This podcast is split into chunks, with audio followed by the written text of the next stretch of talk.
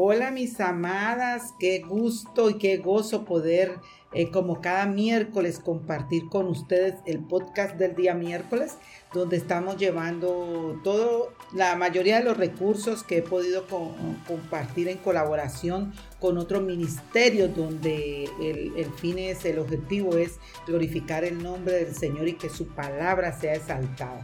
Así que usted puede encontrar este artículo que hoy estaremos eh, eh, compartiendo lo que necesito recordar cuando la vida duele. Originalmente es un escrito, un artículo hecho para Aviva Nuestros Corazones, pero también lo puede encontrar escrito en mi página liliana.yambes.org.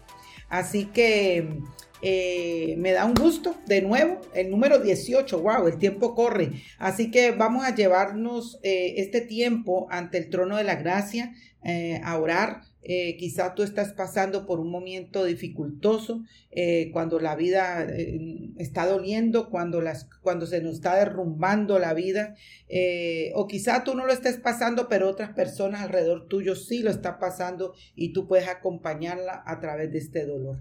La, la, vida, en el momento que en Génesis se pecó Adán y Eva, lógicamente vino la maldición a la tierra y por lo tanto aquí en esta, en esta humanidad caída, vamos a sufrir, a sufrir, vamos a tener sufrimiento, vamos a tener dolor.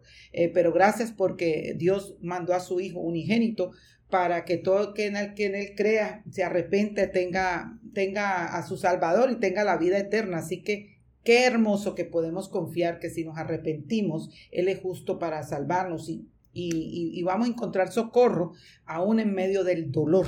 Entendemos que aunque parece que está en silencio, Él está allí. Así que déjeme, déjeme orar, eh, orar por usted mientras lo está escuchando. El Señor sabe quién es, el Señor sabe su corazón y cómo usted está, porque Él es un Dios soberano. Eh, así que oremos. Padre, gracias. Gracias por este tiempo, gracias por la oportunidad que tú nos das de compartir tu palabra por cualquier medio, Señor. Tu palabra no llega vacía, Señor. Y así que te rogamos, eh, tú que eres un Dios santo, santo, santo, que nos ayudes a glorificar tu nombre. Padre, perdona mis faltas, perdona mis pecados. Guárdame de pecados ocultos, Señor. Y, y yo te ruego, Señor, que que nos ayudes a vivir una vida que a ti te agrada, Padre. Y, Padre, en medio del sufrimiento, eh, danos la mirada hacia ti, no hacia nadie más, ni hacia la circunstancia, ni hacia, ni hacia el problema, sino a ti. Oh Padre Santo, ruego, eh, Señor, que seas en este tiempo con cada, cada, cada, persona que está escuchando. Y como dice tu palabra, y sabemos que Dios hace que todas las cosas cooperen para bien de quienes lo aman y son llamados según el propósito que Él tiene para ellos. Padre, en Romanos 8:28 tú nos dices esto en tu palabra y confiamos aún esas cosas difíciles y de sufrimiento. Tú eres soberano y las permites con propósitos. En el nombre de Jesús. Amén. Lo que necesito recordar cuando la vida duele. Una de las cosas más seguras en nuestra vida cristiana es que llegarán todos tipos de sufrimiento, dolor por nuestros pecados, los de otros, enfermedades, malentendidos, traiciones. Cosas que el Señor permite que pasen en nuestra vida para hacernos crecer. Y esto nos hace afirmar que realmente la vida duele. Pero la gran bendición es que como hijas de Dios tenemos a dónde ir con la seguridad que el Señor nos escucha. Luego llámame cuando tengas problemas y yo te rescataré y tú me darás la gloria. Salmo 50, 15. Muchas veces la vida transcurre en tranquilidad, como si nada pasara. Pero necesitamos recordar lo que escribió Salomón en Proverbios 27, 1. No te jactes de mañana, ya que no sabes lo que el día traerá. En mi vida he pasado y estoy pasando por momentos de dolor pero lo más hermoso es saber que me ha sostenido y me sostendrá mi Salvador. Podemos ver que el dolor ha estado y estará presente siempre de este lado de la gloria.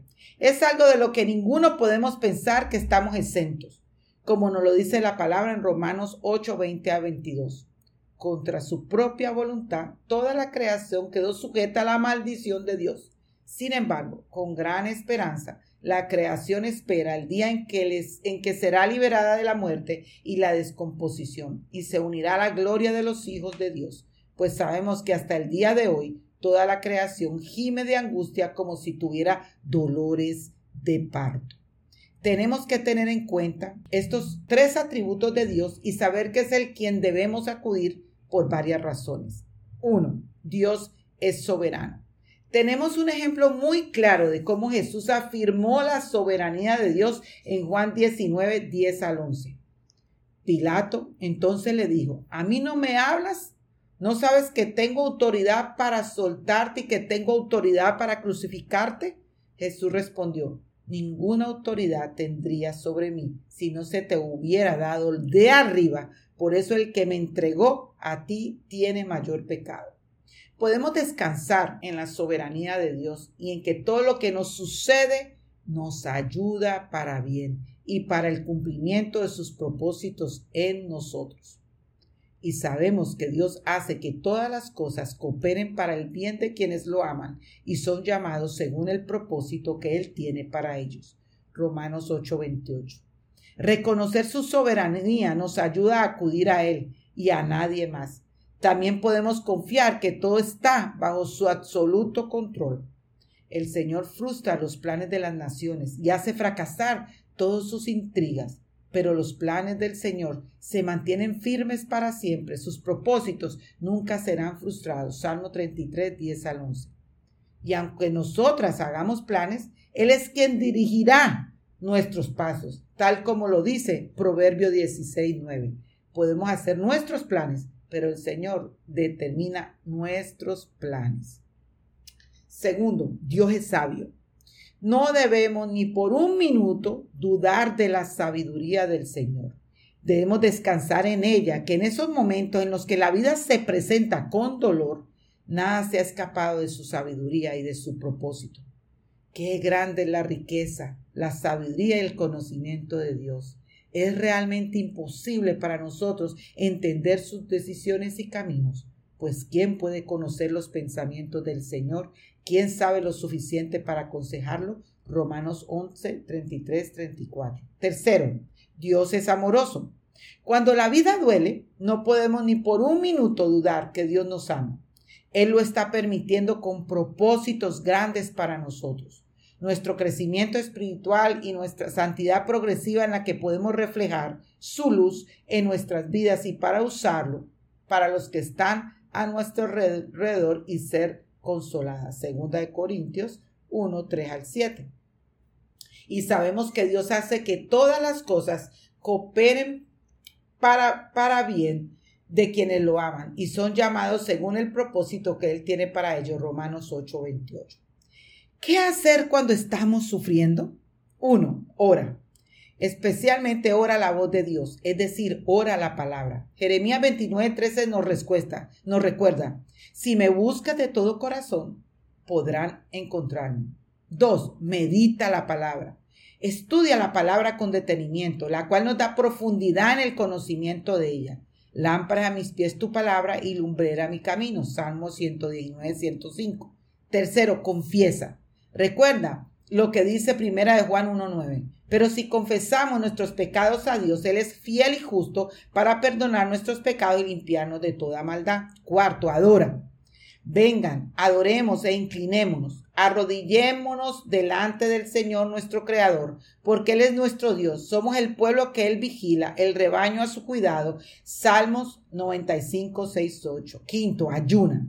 Pero tú cuando ayunes, peínate y lávate la cara. Mateo 6, 17. Nota que no dice ni ayunes, sino cuando indicando que debe ser una práctica de nuestras disciplinas espirituales. Mi querida hermana, cuando la vida duele, recuerda que Dios está con nosotros en todo tiempo y circunstancia. Él nunca nos dejará, aunque aquí en la tierra pasemos por tiempos difíciles, nos espera la gran victoria de una vida eterna donde no habrá llanto ni dolor.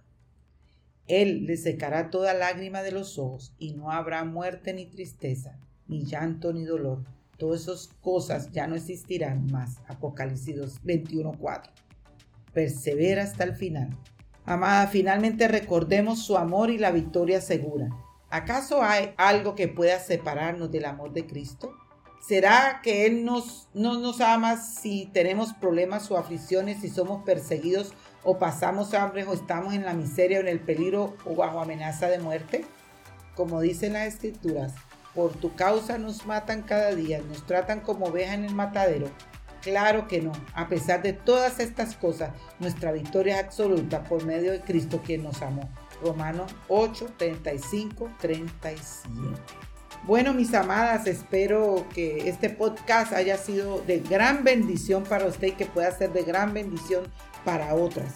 Eh, su palabra es suficiente, su amor, su soberanía. Eh, Dios es un Dios eh, amoroso, Dios es un Dios sabio y, Dios está esperando allí que nosotras nos rindamos a Él, que podamos, aún en medio del dolor, del sufrimiento, seguir firme en su causa. Dios les bendiga.